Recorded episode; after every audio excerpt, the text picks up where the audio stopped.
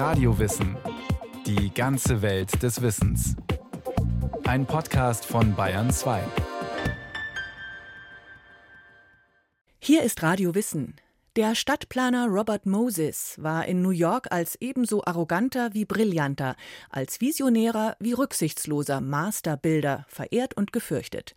Von 1924 bis 68 konnte er über die Amtszeit von mehreren Bürgermeistern und Gouverneuren hinweg die Großstadt New York wie kein anderer im Alleingang formen, mit gewaltigen wie umstrittenen Bauprojekten.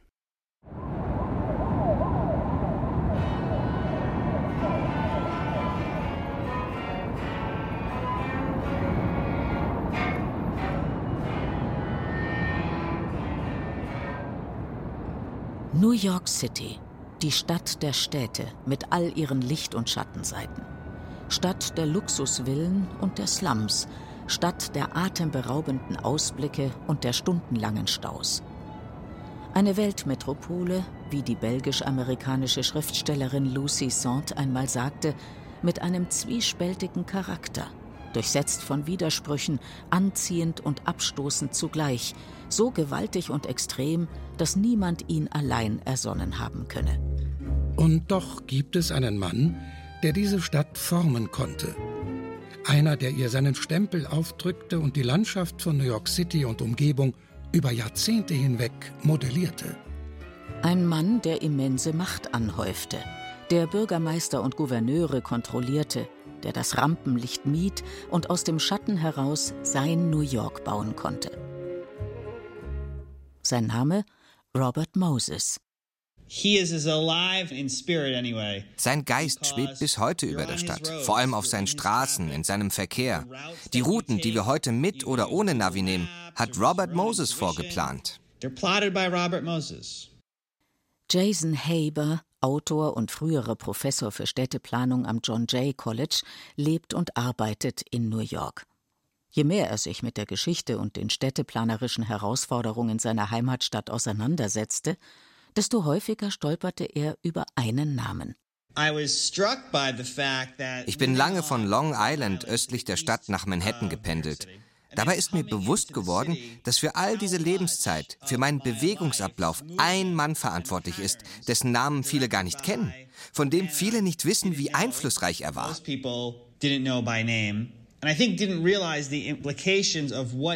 Aber als ich recherchiert habe, wer hat den Long Island Expressway gebaut? Wer hat diesen Tunnel, jene Brücke, diese Straße, jeden Park gebaut? Dann war die Antwort immer Moses to Moses. Robert Moses war der Bauherr öffentlicher Bauten, und zwar einer der einflussreichsten und mächtigsten des 20. Jahrhunderts. Moses galt als brillant und arrogant, als visionär und rücksichtslos. Wenn ich von Robert Moses und seinem Einfluss erzähle, werde ich oft gefragt, war er Gouverneur? War er Senator? War er der Bürgermeister? Und die Antwort überrascht die Leute. Er war nichts davon. Robert Moses wurde nie in ein öffentliches Amt gewählt. Moses umgeht dieses System komplett und verändert so den Werdegang von New York. And as a result, it changes the story of how things evolved here in New York. Jason Haber ist ein ausgesprochener Kritiker von Robert Moses und dessen städteplanerischen Visionen und Machtpolitik. Damit folgt er dem Gros der öffentlichen Meinung, die in den USA vor allem von einem Buch und der Rechercheleistung seines Autors geprägt wurde, The Power Broker von Robert A. Caro. Eine über 1200 Seiten umfassende, mit dem Pulitzerpreis prämierte Mischung aus Biografie und Stadtgeschichte. Caros 1974 erschienenes Buch geht dem Leben und Werk von Robert Moses nach und, wie es im Untertitel heißt, dem Niedergang von New York. The Power Broker zählt an der New Yorker Columbia Universität bis heute zur Pflichtlektüre und gilt als eines der wichtigsten stadtgeschichtlichen Bücher des 20. Jahrhunderts.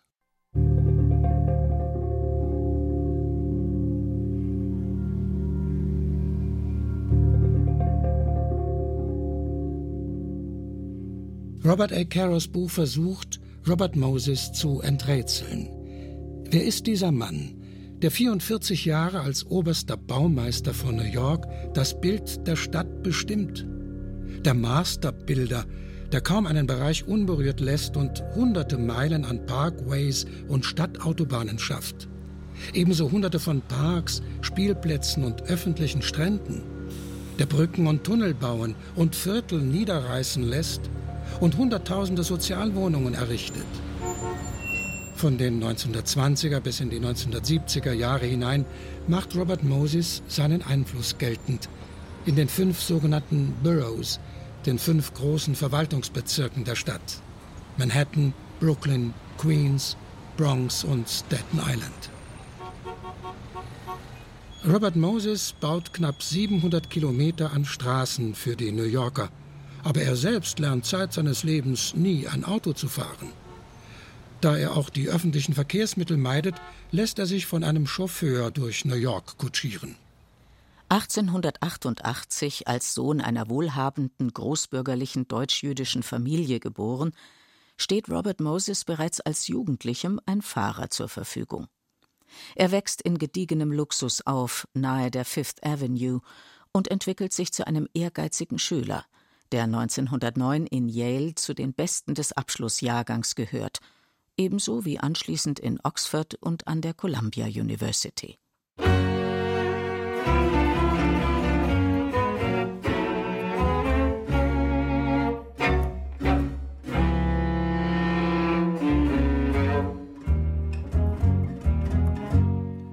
Ab 1914 arbeitet er im öffentlichen Dienst und findet dabei einen wichtigen Verbündeten.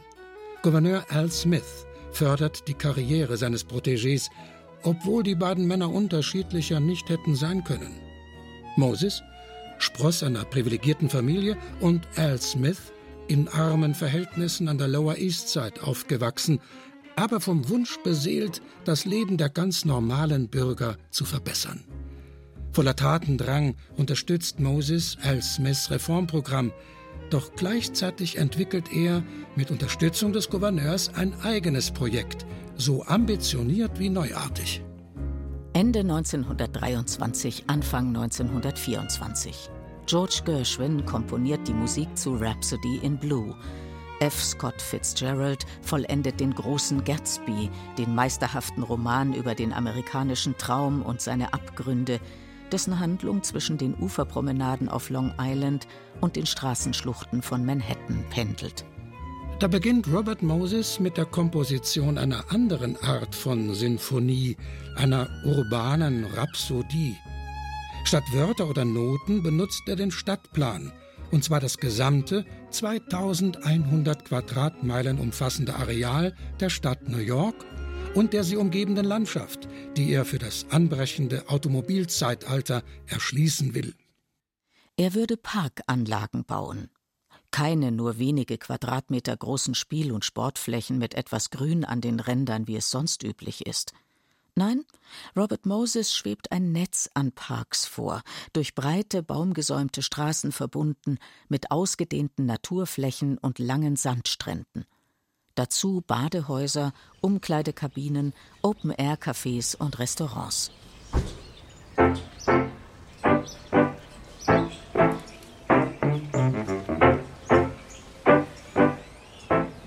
Der Zugang zu den Stränden von Long Island war lange Zeit nur den Superreichen auf ihrem Privatgrund vorbehalten. Doch Robert Moses schafft weitläufige Park- und Strandanlagen für die wachsende Mittelschicht – komfortabel, hygienisch und gut zu erreichen. Ebenso revolutionär wie die Anlagen sind die Anfahrtswege. Moses, mittlerweile Vorsitzender der Long Island State Park Commission sowie Präsident des State Council of Parks, lässt mit den sogenannten Parkways ein Netz aus landschaftlich schön gestalteten Straßen bauen, ohne Kreuzungen, Ampeln oder Bahnübergänge. Im Sommer 1929 eröffnet Jones Beach und wird für Robert Moses ein triumphaler Erfolg. Allein am Eröffnungstag setzen sich 25.000 New Yorker in ihre Autos, um den neuen Park und die Anlagen zu besuchen. Weitere 325.000 werden im ersten Monat folgen, um sich an den weißen Sandstränden und der Brandung zu erfreuen und später auch an einem Amphitheater mit Meeresblick und Musikshows. Zudem lässt Moses eine Minigolfanlage errichten und einen eleganten Wasserturm, eine Kopie des Campanile auf dem Markusplatz in Venedig. Landschaftsarchitekten aus der ganzen Welt strömen nach Jones Beach, um die Anlagen und das Straßennetz zu bewundern. New York vor dem Zweiten Weltkrieg litt unter einer mangelhaften Infrastruktur. Deshalb sage ich immer, dass die Stadt einen Robert Moses dringend nötig hatte, also einen Städteplaner mit Vision, der bauen und kreieren und modernisieren konnte. Stattdessen haben wir aber den Robert Moses bekommen. Und das macht in der Stadtentwicklungsgeschichte einen gewaltigen Unterschied aus. Denn der Robert Moses, den New York bekam, war ein Rassist, der seinen Rassismus benutzte, um Minderheiten auszugrenzen, indem er etwa Straßen auf bestimmte Weise bauen ließ. Robert Moses, der subtile Rassist, dessen Vorbehalte gegen bestimmte Bevölkerungsschichten sich von Anfang an in der städtebaulichen Anlage seiner Projekte zeigen. Ein Vorwurf, den Jason Haber bereits in den Zufahrten zu Jones Beach bestätigt sieht. Wer zu den neuen Parks und Stränden wollte, musste mit dem Auto anfahren. Für die New Yorker, die auf U-Bahnen, Busse und Züge angewiesen waren, blieben die Anlagen unerreichbar.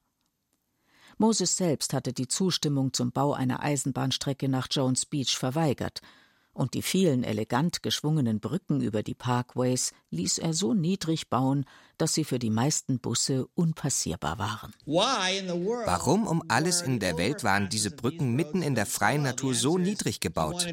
Die Antwort: Moses wollte auf den Parkways nur Autos haben, denn die schwarze Bevölkerung war überwiegend auf Busse angewiesen. Schwarze konnten sich nur in Ausnahmefällen ein eigenes Auto leisten. Sehen Sie sich all die frühen Fotografien von Jones Beach an. Auf den meisten sind ausschließlich Weiße zu sehen. Das war so geplant. Rassismus durch Städteplanung. Und Moses ist dafür verantwortlich.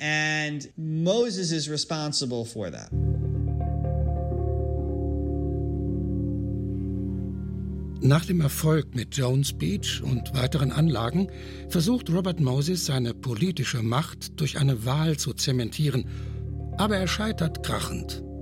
Bei den Gouverneurswahlen 1934 verliert Moses gegen den demokratischen Kandidaten und zwar mit dem höchsten bis heute jemals gemessenen Abstand an Stimmen.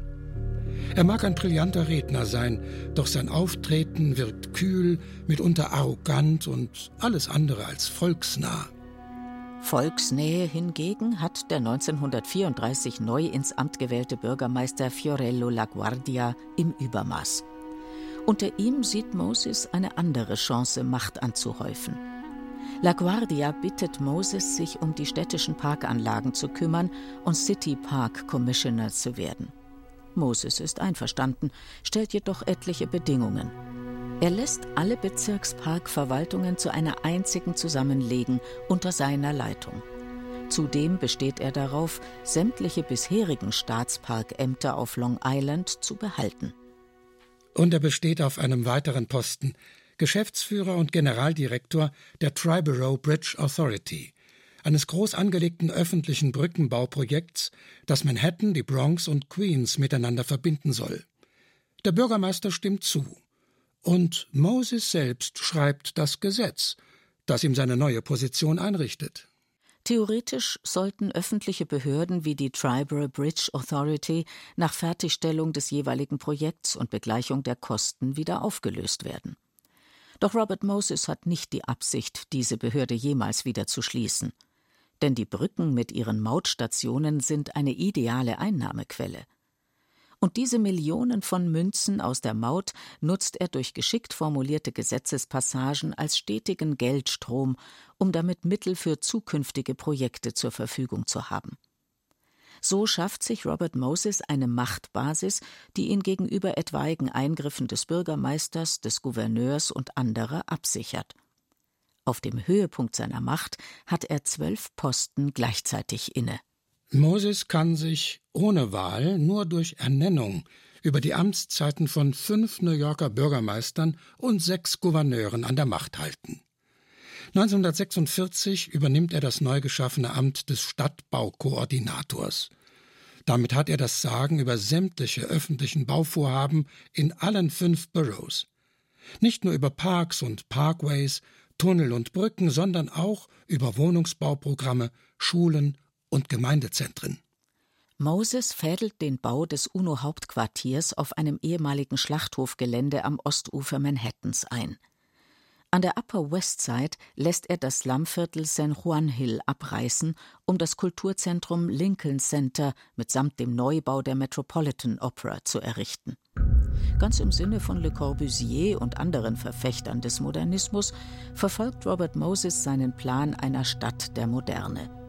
Störende Stadtbewohner werden zur Verschiebemasse.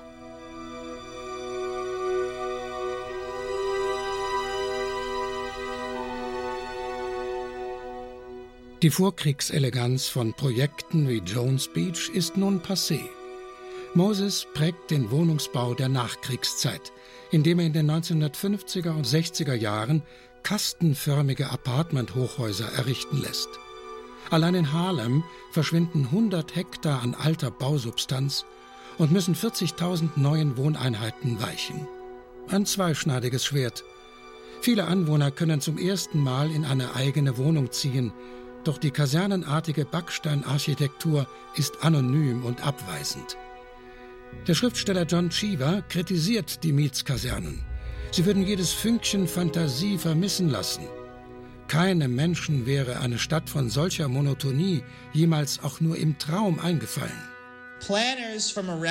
Städteplaner aus dem ganzen Land, sogar weltweit kamen nach New York, um von Robert Moses zu lernen. Es gab im 20. Jahrhundert viele Moses-Schüler, die seine Konzepte dann auch in ihren Städten verwirklichten. Das Problem daran war aber, diese Art der Stadtplanung drehte sich nicht um die Menschen, sondern vor allem um das Automobil. Ich nenne es den Fehler der Autokratie. Wir haben unser Straßenbild von den Bedürfnissen der Autos bestimmen lassen.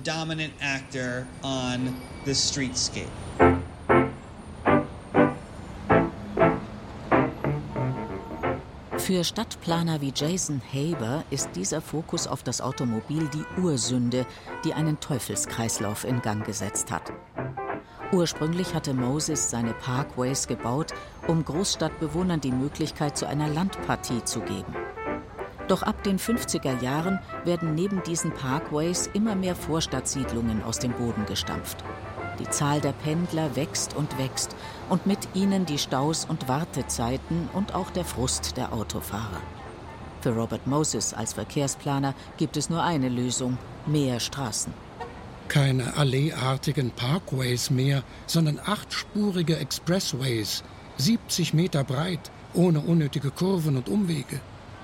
Für den sieben Meilen langen Cross Bronx Expressway lässt Moses 40.000 Menschen umsiedeln und die Arbeitersiedlung East Tremont dem Erdboden gleichmachen.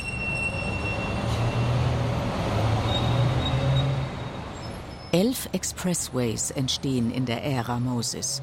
Betonschneisen, für die über eine Viertelmillion New Yorker Bürger, meist aus der Unterschicht, ihre Wohnung verlassen müssen. Doch auch die neuen Highways sind bald schon wieder überlastet und der Widerstand gegen weitere Trassen quer durch Manhattan wächst. Moses lässt ein 14 Block großes Areal am westlichen Rand von Greenwich Village als Stadterneuerungsgebiet ausweisen, sprich zum Abriss freigeben. Doch diesmal wehren sich die Bewohner des West Village mit Erfolg. An der Spitze des Widerstands steht eine kämpferische Frau und begnadete Autorin, Jane Jacobs. Mit ihrem Sachbuch Tod und Leben großer amerikanischer Städte prangert sie die Sünden des modernen Städtebaus an, vor allem die Siedlungen für Geringverdiener, in ihren Augen schlimmere Brutstätten für Verbrechertum, Vandalismus und soziale Hoffnungslosigkeit als die Slums, die sie ersetzen sollten.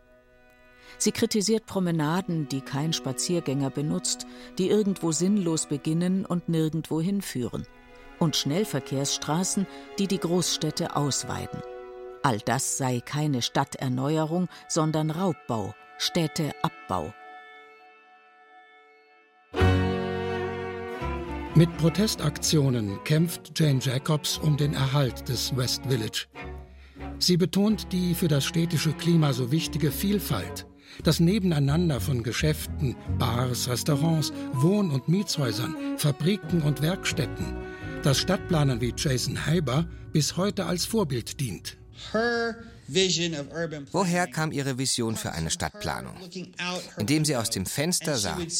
Und was sie sah, nannte sie das Ballett der Stadt. Der Metzger, der morgens kommt, um seinen Laden zu öffnen. Die Kinder, die nach der Schule nach Hause gehen. Das Gewusel der Leute, die in den Läden ihre Einkäufe erledigen. Alle spielen in diesem Ballett eine wichtige Rolle, halten die Stadt lebendig und machen das Viertel so auch sicherer. Stoppt man aber dieses Miteinander, wenn es etwa in den Siedlungen keine Geschäfte und Treffpunkte mehr gibt und vor allem nur nach innen gerichtete Höfe, wie in den Wohnungsbauprojekten von Moses, dann fördert das den Verfall der Sitten. Jane Jacobs schafft es, eine breite Allianz gegen Moses zusammenzutrommeln und seine Highway-Pläne durch das West Village endgültig zu stoppen. Zudem sorgt ab 1965 die New Yorker Landmarks Preservation Commission, die erste Denkmalschutzbehörde in den Vereinigten Staaten, für ein Umdenken. Hunderte Einzelgebäude sowie komplette historisch gewachsene Viertel wie Greenwich Village werden unter Denkmalschutz gestellt. Die Ära von Robert Moses neigt sich dem Ende zu. Gouverneur Nelson Rockefeller, selbst ein findenreicher Machtmensch, entzieht ihm nach und nach die Ämter. Widerwillig geht Robert Moses 1968 in den Ruhestand. Bis ins hohe Alter bleibt er streitlustig. Er stirbt 1981 im Alter von 92 Jahren. Bald gerät sein Name immer mehr in Vergessenheit. Es ist eher Jane Jacobs Vision von einer Metropole, die sich in den kommenden Jahrzehnten durchsetzen wird. New York stoppt fast alle großen Straßenbauvorhaben und steckt Milliarden Dollar in den Um- und Ausbau des U-Bahn-Netzes. Und die Stadtverwaltung wird so neu organisiert, dass keine Einzelperson mehr die Machtfülle anhäufen kann, die Robert Moses innehatte. Allerdings gibt es dennoch bis heute Anhänger einer solchen Ausnahmeposition. Jason Haber. Immer wieder höre ich diesen Satz über Robert Moses. Er war wenigstens ein Macher. Sagen Sie mal, er war ein Macher zu den Hunderttausenden, meist Schwarzen oder Latinos, die ihre Häuser, ihre Lebensgrundlage, ihr Viertel verloren haben, wegen Entscheidungen, die Robert Moses getroffen hat. Sagen Sie das den Leuten, die wegen der Straßenplanung jeden Tag zweieinhalb Stunden im Stau stehen, obwohl sie eigentlich nur eine halbe Stunde entfernt wohnen. Wir lieben alles Neue, lieben die glänzenden Fassaden, die Bauten. Und so vergessen wir innezuhalten und uns zu fragen, sind die Kosten nicht zu hoch? Andere sind weniger kritisch und loben das umfangreiche Fernstraßennetz, das Robert Moses hinterlassen hat. Ein Netz, das der moderne Großstadtverkehr zum Überleben braucht, heißt es. Auch wenn in vielen amerikanischen Metropolen die Stadtzentren von Expressways zerrissen und verunstaltet wurden. Zumindest Manhattan ist dieses Schicksal erspart geblieben. New York hat sich von Robert Moses formen lassen, hat sich mal verschönern und oft verwunden lassen, aber hat sich rechtzeitig zur Wehr gesetzt.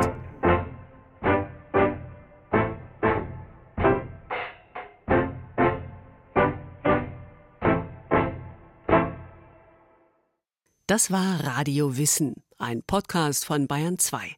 Autor dieser Folge Florian Kummert. Es sprachen Rainer Buck, Beate Himmelstoß und Sven Hussock. Ton und Technik Helge Schwarz, Regie Susi Weichselbaumer, Redaktion Thomas Morawetz. Wenn Sie keine Folge mehr verpassen wollen, abonnieren Sie Radio Wissen unter bayern2.de slash podcast und überall, wo es Podcasts gibt.